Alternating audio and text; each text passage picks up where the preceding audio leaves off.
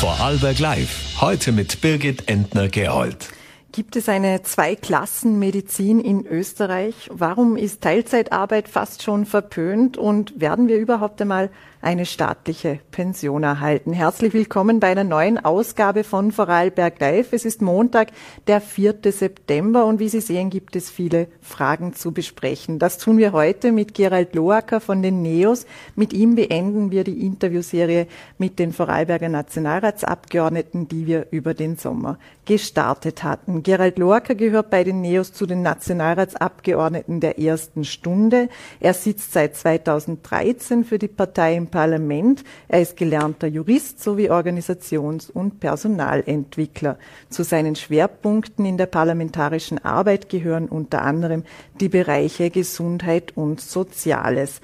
Seit er die politische Bühne betreten hat, kämpft Gerald Lorca für eine Pensionsreform. Er bemängelt unter anderem den Föderalismus im Gesundheitssystem und er fordert runter mit den Steuern. Gerald Lorca, einen schönen guten Abend. Danke für die Einladung. Wenn Sie nun dem österreichischen Gesundheitssystem eine Note geben müssten, beginnen wir vielleicht damit. Welche Note hätte denn das Gesundheitssystem verdient? Ich glaube, wir sind im internationalen Vergleich nach wie vor gut unterwegs. Also man könnte da einen Zweier geben, aber wir sehen schon, dass die Entwicklung nicht zum Besseren geht. Und ich glaube, das ist der Punkt, wo wir ansetzen müssen, ähm, dass Bessere ist der Feind des Guten und wir müssen schauen, dass unsere Mitbürgerinnen und Mitbürger das Beste bekommen, was möglich ist. Wo sind denn hier die größten Baustellen? Wir haben ein System, in dem viele Menschen das Gefühl haben, ich bekomme nicht mehr das, was ich brauche. Wenn inzwischen 38 Prozent der Österreicher eine private Zusatzversicherung haben, dann sind das nicht 38 Prozent reiche Leute, sondern das sind Menschen, die sich das oft absparen, weil sie das Gefühl haben, ich brauche das, damit ich einen Arzttermin bekomme, beim Hautarzt, beim Kinderarzt, beim Frauenarzt. Sonst muss ich monatelang warten. Und da zeigt sich, ähm, dass auch die gewachsenen Ansprüche an ein Gesundheitssystem von der öffentlichen Versorgung nicht mehr äh, gestillt werden können. Sehen Sie da ein Zweiklassensystem? Ja, natürlich ist es ein Zweiklassensystem, das muss man ganz ehrlich sagen. Entweder kann ich mir so eine private Versicherung leisten oder ich kann es nicht. Und die, die es nicht können, müssen auf vieles länger warten. Die bekommen dringende Operationen, dringende Behandlungen natürlich gleich, aber alle Sachen, die warten können, müssen dann auch warten. Kann man das irgendwie beheben? Es steht ja auch äh, eine Gesundheitsreform in Diskussion. Kann man beheben, dass eben die einen, die sich absparen, die anderen, die sich leisten können auch, und dann eben diese zweite Gruppe, die eben nur die, nur unter Anführungszeichen die staatliche Versorgung hat, dass diese unterschiedlich behandelt werden? Kann man das ändern oder ist das schon so verfahren, dass da wirklich auch nichts mehr geht? Das kann man so einfach nicht ändern, das muss man auch ganz klar sagen. Ähm, es ist in vielen Lebensbereichen so, dass der, der mehr zahlt, eine bessere Leistung bekommt, ähm, eine bessere Theaterkarte, ein besseres Auto, was immer. Man hätte es bei der Reform der Kassen anders lösen sollen, nämlich anstatt alle Kassen zu einem großen Moloch zusammenzulegen, eine Wahlmöglichkeit schaffen unter den Kassen und die Versicherten so zu Kunden machen, dann hat die Versicherung den Anspruch und die Notwendigkeit, sich um die Anliegen der eigenen Versicherten zu kümmern. Das ist heute nicht so. Ähm, heute muss ich bei der ÖGK sein oder bei der SVS, ob ich will oder nicht. Und die Versicherung hat eigentlich keinen Ansporn, sich um mich zu bemühen. Wie hätte eine solche Wahlmöglichkeit ausgesehen? Hätte man dann zwischen staatlicher und privater Versorgung ähm, aussuchen können, so wie es etwa in etwa Grenzgänger tun? Und wie, wie wäre das, äh, wie hätte das geklappt? Man hätte beginnen können mit einer Auswahl unter den bestehenden Trägern. Dann kann ich aussuchen, gehe ich zur Beamtenversicherung, wo ich zehn Prozent Selbstbehalt habe auf einen Arztbesuch, oder bleibe ich bei der damals vor Adelberger Gebietskrankenkasse, da habe ich keinen Selbstbehalt beim Arztbesuch, aber muss dafür mehr zahlen für meine Kontaktlinse, fürs Hörgerät oder für andere äh, Heilbehelfe. Und dann hätte eine Versicherung auch ein Interesse, mehr Versicherte zu haben, die Beiträge zahlen. Welche Rolle spielen denn nun jetzt Wahlärzte, also Ärzte, die für Privatversicherte ähm, natürlich äh, attraktiver sind im Gesundheitssystem. Wahlärzte leisten einen wichtigen Beitrag zur Versorgung.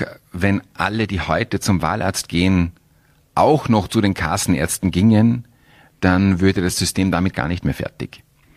Und wenn Sie mal anschauen, wie viel man für eine Wahlarztrechnung ersetzt bekommt von der Kasse, eigentlich müsste ich sagen, wie wenig statt wie viel, dann sieht man auch, wie niedrig das ist, was ein Kassenarzt von der Kasse bekommt.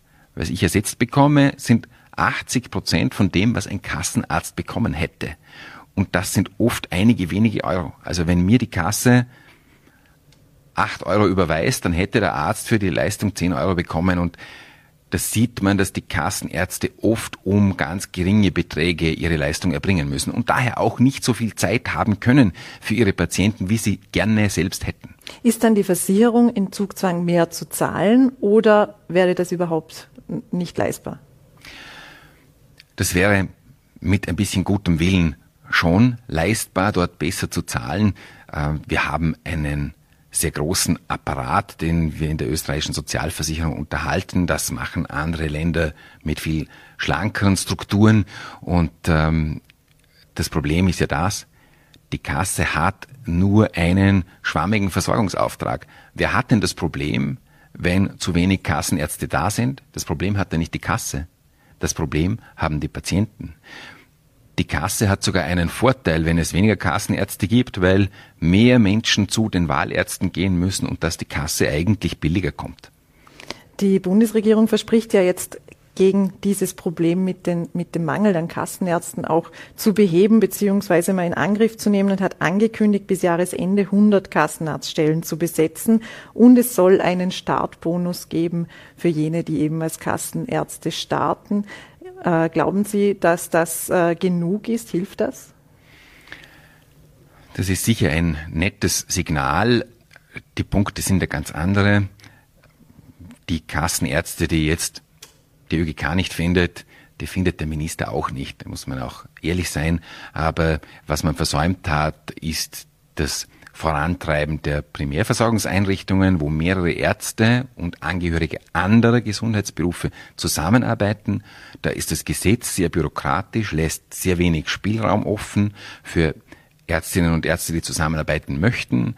Ähm, man ist immer darauf angewiesen, dass die Ärztekammer einverstanden ist und die ÖGK einverstanden ist. Die Ärzte können nicht von sich aus eigeninitiativ solche Primärversorgungseinrichtungen aufsetzen.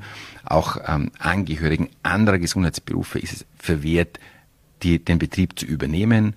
Das Gesetz ist auch so geschrieben, dass ein, ein Unternehmen nicht ein Primärversorgungszentrum betreiben darf. Es darf also nicht die POR, nicht die Unica, nicht die Wiener Städtische Versicherung so ein Primärversorgungszentrum betreiben. Warum eigentlich?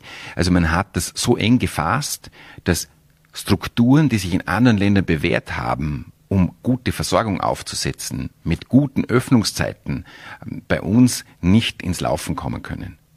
Wie viel Chance hat denn auch angesichts der von Ihnen nun gezeichneten Umstände eine Gesundheitsreform? Was müsste man da in Angriff nehmen und wie lange würde das denn dauern, dass dies dann auch umgesetzt ist?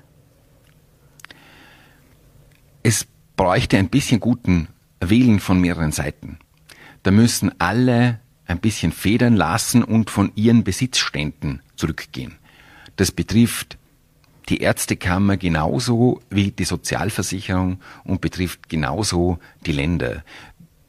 Da muss man ein bisschen von der eigenen Macht loslassen, um dem Gesundheitsminister auch den Gestaltungsspielraum zu geben, den er tatsächlich braucht. Und ich glaube, Johannes Rauch sieht jetzt sehr gut, wie eng seine politischen Grenzen gesteckt sind in diesem System mit so vielen Spielern auf dem Feld.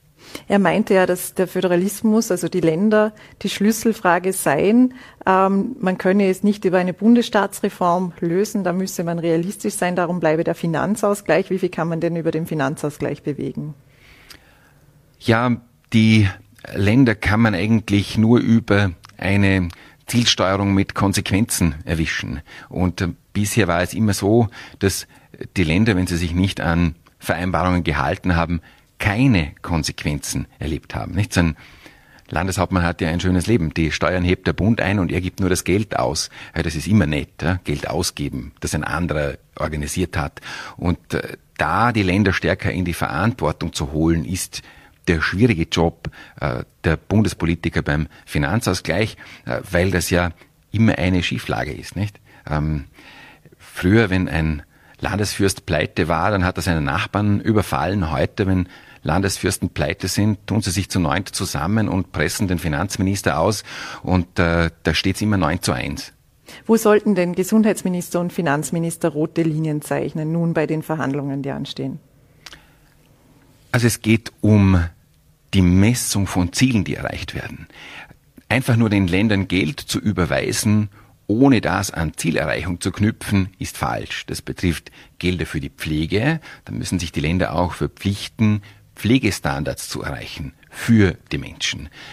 Wenn es um Spitalsversorgung geht, geht es auch um Qualitätsindikatoren. Es ist anders als in anderen Ländern in Österreich nicht öffentlich, welche Spitäler, welche Erfolgsquoten und manchmal halt auch Fehlerquoten haben. Und das wäre auch gut, um einander wechselseitig anzuspornen, besser zu werden. Die Länder müssen für das Geld, das sie bekommen, auch einen Leistungsnachweis erbringen und dort haben der Finanzminister und der Gesundheitsminister den stärksten Hebel, wenn sie das durchsetzen. Bei welchen Leistungen müsste dieser Nachweis ansetzen? Also beispielsweise bei der Pflege, was, was bekomme ich denn? Also was, worauf kann sich eine Bürgerin, ein Bürger verlassen, wenn er pflegebedürftig wird? Welche Standards habe ich? Welche Betreuungsschlüssel habe ich in Heimen? Wie viel Platz habe ich dort? Wie gut ist die Versorgung organisiert? Und da haben die Länder nach wie vor ganz große Freiheiten und das ist in Österreich immer noch eine Frage des Wohnorts, wie gut meine Pflegeleistung ist. Noch eine Frage zum Gesundheitssystem beziehungsweise auch zu Sanktionen. Gesundheitsminister Johannes Rauch erklärte kürzlich in den VN zuerst, dass Kinderimpfungen im Rahmen des Eltern-Kind-Passes an Sozialleistungen geknüpft werden könnten, ruderte dann aber zurück. Es geht vor allem auch um die Masernimpfung, wo wir ja sehen, dass die Impfquote gesunken ist. Wie würden Sie, wo stehen Sie hier in dieser Debatte? Wo würden Sie sich positionieren, was eine mögliche Sanktion bei Nichtimpfen anbelangt? Also ich bin ein Befürworter des Impfens immer gewesen und ein Gegner einer Impfpflicht auch immer gewesen. Und ich würde es hier auch so halten. Es ist wichtig und gut, wenn die Kinder gegen Masern geimpft werden. Das kann, diese Krankheit kann einen sehr schlimmen Verlauf haben mit Dauerfolgeschäden für die Kinder. Aber wir haben hoffentlich jetzt alle gelernt und ich hoffe, der Gesundheitsminister hat auch gelernt, dass eine Impfpflicht bei den Menschen mehr Widerstand als Zustimmung auslöst. Es geht darum, Menschen zu überzeugen und nicht sie zu etwas zu zwingen. Und das ist der zugegebenermaßen schwierige Job eines Gesundheitsministers in diesem Kapitel. Haben Sie eine kleine private Gesundheitsversicherung? Ich habe seit vielen Jahren und zwar seit dem Jahr 2000 eine private äh, Krankenversicherung. Wie steht es denn bei der Pensionsvorsorge? Bei der Pensionsvorsorge, also bei meiner privaten meinen Sie? Mhm. Ja, ich habe auch eine private Pensionsvorsorge, aber ich komme natürlich aus einer äh, Bankerfamilie. Unserem Vater war es äh, schon früh sehr wichtig, dass wir mit unseren, also wir Kinder mit unseren Finanzen geordnet umgehen. Und so habe ich mit dem Berufseintritt schon meine erste äh, private Altersvorsorge abgeschlossen. Haben Sie, liegt das nur an Ihrem Vater oder glauben Sie grundsätzlich auch nicht unbedingt daran, dass Sie eine Pension, eine staatliche Pension erhalten werden oder dass diese staatliche Pension irgendwann eben nicht mehr zum Leben ausreichen wird? Ich glaube, das ist der Punkt. Ähm, wir werden alle, auch die, die heute 30 und 20 Jahre alt sind, noch eine staatliche Pension bekommen. Aber die Frage ist, was kann ich denn dafür einmal kaufen, für das bisschen, das da noch herauskommen kann? Und wir wissen, dass die sogenannten Ersatzraten, das ist also der Begriff, der ausdrückt, wie viel Prozent von meinem letzten Einkommen bekomme ich denn als Pension? Diese Ersatzraten sinken noch um 20 bis 25 Prozent bis in die 2040er Jahre. Also das wird jetzt noch schrittweise weniger. Und um das auszugleichen, was aus der ersten Säule immer weniger herauskommt, ist es ratsam, vorzusorgen, damit man im Alter auch ähm, den Lebensstandard halten kann. Sollten nun Pensionistinnen und Pensionisten aus aktueller Sicht den vollen Inflationsausgleich bekommen? Es gibt ja viele, die unter der steigenden Inflation sehr leiden, auch zum Beispiel, wenn man auf die Mieten äh, blickt, aber auch wenn man auf den täglichen Einkauf blickt. Ja, es geht in einem Pensionsversicherungssystem ja immer um einen Ausgleich der Interessen aller, die da sind. Nämlich, das sind auf einer Seite die Pensionisten, die in Pension sind und die Leistung beziehen und sind auf der anderen Seite die Beitragszahlerinnen und Beitragszahler, die das alles finanzieren. Und wenn wir heute schauen, wie hoch die Kollektivvertragsabschlüsse waren, dann hat beispielsweise der Handel mit 7% abgeschlossen, die Journalisten mit 7,5, die Banker mit 7,9% Und dann, wenn man das anschaut, sind 9,7% natürlich ziemlich viel. Und wir wissen auch, dass in den letzten Jahren, über mehrere Jahre betrachtet, die Einkommen der Pensionisten stärker gestiegen sind als die Einkommen der Erwerbstätigen. Jetzt im, im Sinne dieser Balance im System zwischen Beitragszahlern einerseits und Leistungsbeziehern andererseits muss man sich überlegen, was ist angemessen. In den letzten Jahren waren die Pensionserhöhungen oft, im, speziell im unteren Bereich, höher als die Inflationsrate. Und wenn jetzt 9,7 Prozent herauskommen, dann heißt es auch für die Leute mit 3000 und 4000 Euro Pension, und das gibt's halt auch, auch 10 Prozent mehr. Also muss man schon ein Auge drauf haben, was löst denn das aus? Und mit den vielen Zusatzzahlungen der Regierung in den letzten Monaten hat's ja enorme Mehrleistung gegeben. Allein die Einmalzahlung im März des heurigen Jahres hat 650 Millionen Euro gekostet. Aber eine solche Einmalzahlung bleibt ja nicht. Und wenn wir vor allem an jene mit Mindestpensionen denken, die zahlen ja unterm Strich ja trotzdem dann zehn Prozent mehr für ihre Ausgaben, für ihre täglichen Ausgaben, äh, wenn man auf die Inflation blickt. Auf der anderen Seite bleibt ihnen dann unterm Strich aber weniger.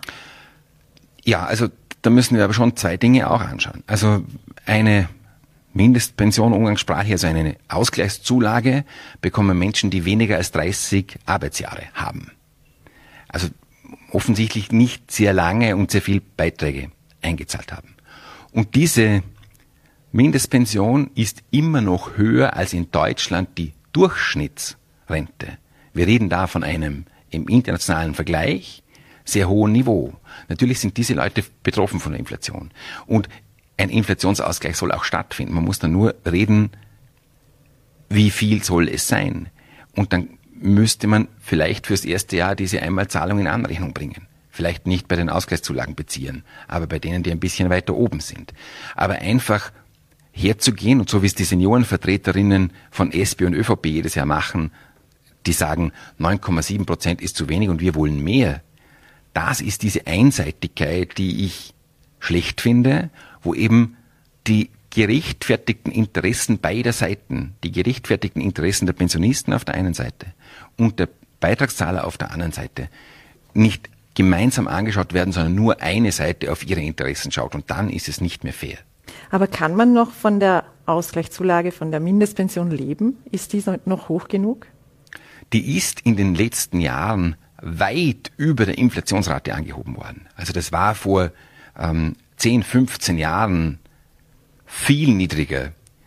Und wenn die jetzt nur, nur unter Anführungszeichen mit der Inflation von 9,7 angehoben wird, dann wird man davon nicht reich, aber man kann davon besser leben, als man vor 15 Jahren von einer Ausgleichszulagenpension leben konnte. Das muss man ganz offen sagen. Das hören die Leute nicht gern und wenn ich auf Wählerstimmen schielen würde, würde ich jetzt etwas anderes sagen. Aber die nackten Zahlen zeigen es, die Ausgleichszulagen sind viel stärker gestiegen als die Inflationsrate.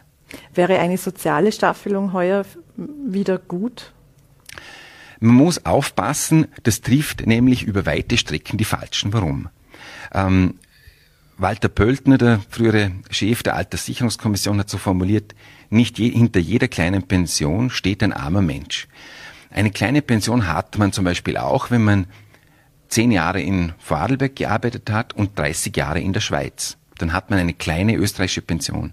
Und in den letzten Jahren sind diese unter Anführungszeichen kleinen Rumpfpensionen, weil man halt nur ein paar Jahre in Österreich gearbeitet hat, immer überproportional angehoben worden. Das betrifft ungefähr ähm, 300.000 Leute, die in Österreich wohnen und 250.000, die im Ausland wohnen und eine österreichische Pension überwiesen bekommen, insbesondere Deutsche, sind, dass die halt auch einmal 10 Jahre oder 15 Jahre in Österreich gearbeitet haben. Also jetzt einfach nur zu sagen, ich gehe auf die kleinen Absolutbeträge, das trifft über weite Strecken die falschen. Es sind bei diesen Erhöhungen oft eine Million oder 1,2 Millionen Pensionisten zusätzlich erhöht worden eine Ausgleichszulage, also im Sinne einer Mindestpension, haben aber nur ungefähr 200.000.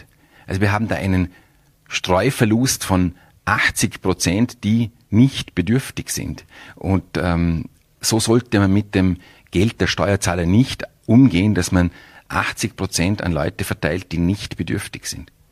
Sprechen wir aber auch kurz von Teilzeitarbeit. Da kommen auch viele kleine Pensionen her. Und der Hintergrund da, das trifft vor allem Frauen, äh, ist die Kinderbetreuung, aber oft auch die Pflege von Angehörigen. Ist das überhaupt fair, wenn dann die Pensionen schrumpfen, nur weil man eben bei seinen Kindern daheim bleibt oder eben Angehörige pflegt und daher eben bei der Arbeit zurücksteckt? Ja, die Pensionsversicherung ist das kann man jetzt mögen oder nicht, aber so ist sie aufgebaut, sie ist ein Versicherungssystem. Und sie versichert mein Einkommen für den Versicherungsfall des Alters. Und wer viel einzahlt, bekommt viel heraus und wer wenig einzahlt, bekommt wenig heraus. Und da geht es darum, den Menschen zu sagen, wenn ihr euch entscheidet, weniger zu arbeiten, dann entscheidet ihr mit, dass das bei der Pension auch etwas kostet, nicht nur heute. Heute kostet es mich Einkommen und in 30, 40 Jahren kostet es mich Pension. Und der Job der öffentlichen Hand liegt darin, das Arbeiten zu ermöglichen, die Kinderbetreuung so zur Verfügung zu stellen, dass die ähm, meistens Frauen, immer mehr auch Männer, aber meistens Frauen, auch mehr arbeiten gehen können, wenn sie wollen und selbst entscheiden. Und dann aufgrund der eigenen Entscheidung mehr oder weniger Pension haben und nicht jemand anderer schuld ist. Und das gilt für die Pflege auch, wenn wir heute erleben, dass es schwierig geworden ist, einen Pflegeheimplatz zu bekommen für betreuungsbedürftige hm, Angehörige, dann ist das auch ein Job der öffentlichen Hand und für den sollen äh, die Einzelnen nicht büßen. Wir wissen ja, dass das mit der Kinderbetreuung in vielen Orten, Gemeinden, nicht überall, aber in manchen nicht von heute auf morgen gehen wird und gehen kann. Was soll denn da nun gemacht werden, wenn es dann diese Wahlfreiheit noch nicht gibt? Sollte dann auch darüber überlegt werden, dass länger eingezahlt wird für die Eltern, die sich dann entscheiden, Teilzeit arbeiten zu gehen oder dass die Beiträge, die für sie eingezahlt werden, dass sie eben auch einmal eine Pension erhalten, höher sind? Also man muss schon äh, Folgendes sagen. Äh, in Österreich, wenn jemand ähm, die Kinderbetreuung übernimmt, wird für die ersten vier Jahre werden ja Pensionszeiten bezahlt vom Familienlastenausgleichsfonds. Und zwar so, als ob diese Person etwas mehr als 2000 Euro verdient hätte. Also das ist ja dann nicht nichts. Bitte das schon auch wertzuschätzen. Das haben nämlich die Mütter dieser Mütter nicht gehabt, äh, die vor 1955 geboren waren zum Beispiel. Also da hat sich auch in den letzten Jahren viel getan im Sinne ähm, derer, die Kindererziehung äh, übernehmen. Aber da haben die Gemeinden einen Job, da haben die Länder einen Job und das würde ich jetzt einsehen, wenn äh, die Landeshauptleute, die sonst das Geld mit beiden Händen ausgeben, da zum Bund sagen, aber für die Kinderbetreuung wollen wir etwas haben, weil das muss man natürlich den Gemeinden auch finanzieren. Inwieweit sollte die Finanzierung gehen? Es ist ja oft das Problem, das sehen wir auch im Gesundheitssystem, dass es eine Anschubfinanzierung gibt, aber dann immer offen ist, wie es danach weitergeht. Und das ist auch zum Beispiel bei der Kinderbetreuung ein Grund, warum die Länder das Geld oder die Gemeinden in diesem Fall das Geld nicht ganz abholen, weil sie nicht, weil sie sagen, wir können ausbauen, aber den laufenden Betrieb können wir dann trotzdem nicht finanzieren. Wie weit muss da der Bund einspringen und wie weit sind da die Länder und Gemeinden dann doch selbst verantwortlich? Ich glaube schon, dass es gut ist, das als geteilte Verantwortung zu sehen. Der Bund muss hier seinen Teil der Verantwortung übernehmen, aber natürlich haben die Gemeinden auch einen und können nicht auf Vollkasko-Modus stellen und sich alles zahlen lassen. Wenn wir kurz noch einen großen Themenbruch machen und nach Vorarlberg blicken, hier gibt es ein Großprojekt, das heftig diskutiert wird und Dornbirn ist ja auch ein, eine Stadt, die Ihnen am Herzen liegt. Ist es denn nun notwendig, den Messepark zu erweitern? Ist es eine politische Frage oder ist es eine unternehmerische? Das müsste doch der Punkt sein. Da haben wir einen Unternehmer, der möchte sein Geschäft ausbauen ohne einen Quadratmeter Grünland zu verbrauchen. Und dann kommen andere her und sagen, das sollst du nicht, das darfst du nicht oder noch schöner, das braucht es nicht. Was es braucht, entscheidet der Kunde, entscheidet die Kundin, die dort einkaufen geht oder eben nicht dort einkaufen geht. Und da wird mit fadenscheinigen Argumenten operiert, um eine unternehmerische Entscheidung, eine unternehmerische Investition in Vorarlberg, in Vorarlberger Arbeitsplätze zu verhindern. Da wird zum Beispiel gesagt, die sollen aber keine zusätzlichen Lebensmittelhandelsflächen haben. Was ist denn das für ein Argument? Der Spar in Sulz oder in Klaus macht ja nicht aufgrund des Messeparks mehr oder weniger Umsatz. Das ist, da lügt man sich in die Tasche. Wenn ein Unternehmen heute Schwierigkeiten hat, dann überlebt es nicht anhand der Frage, ob der Messepark ausbaut oder nicht. Wenn es daran liegt, dann hat dieser Unternehmer, dessen Geschäft da Schwierigkeiten hat, ein viel grundsätzlicheres Problem. Das muss man immer im Wirtschaftsleben zulassen, dass ein Mitbewerber eine Investition tätigt. Kann ja nicht sagen, äh, die Chinesen dürfen keine E-Autos mehr bauen, weil Volkswagen kommt mit der Entwicklung nicht nach.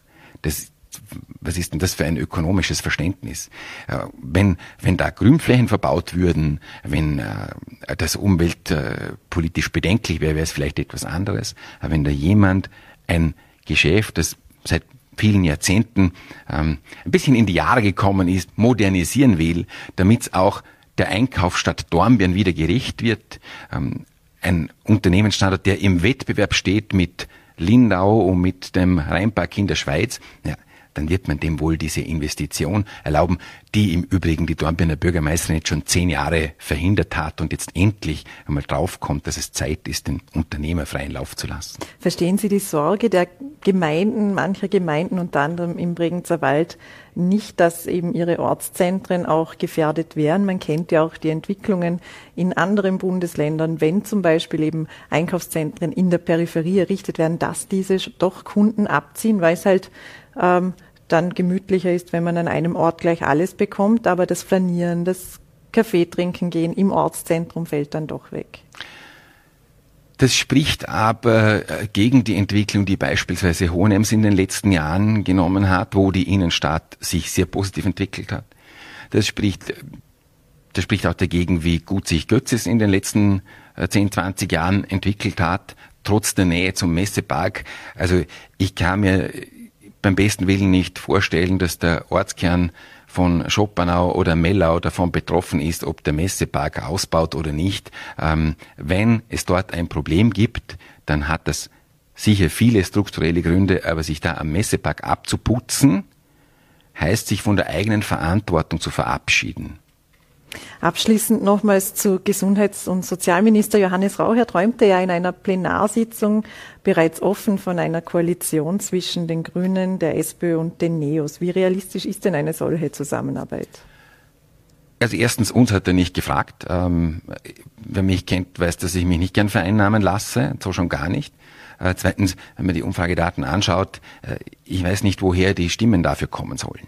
Äh, da müsste entweder die SPÖ noch gut zehn Prozent dazu gewinnen oder die Grünen und wir noch über zehn Prozent dazu gewinnen.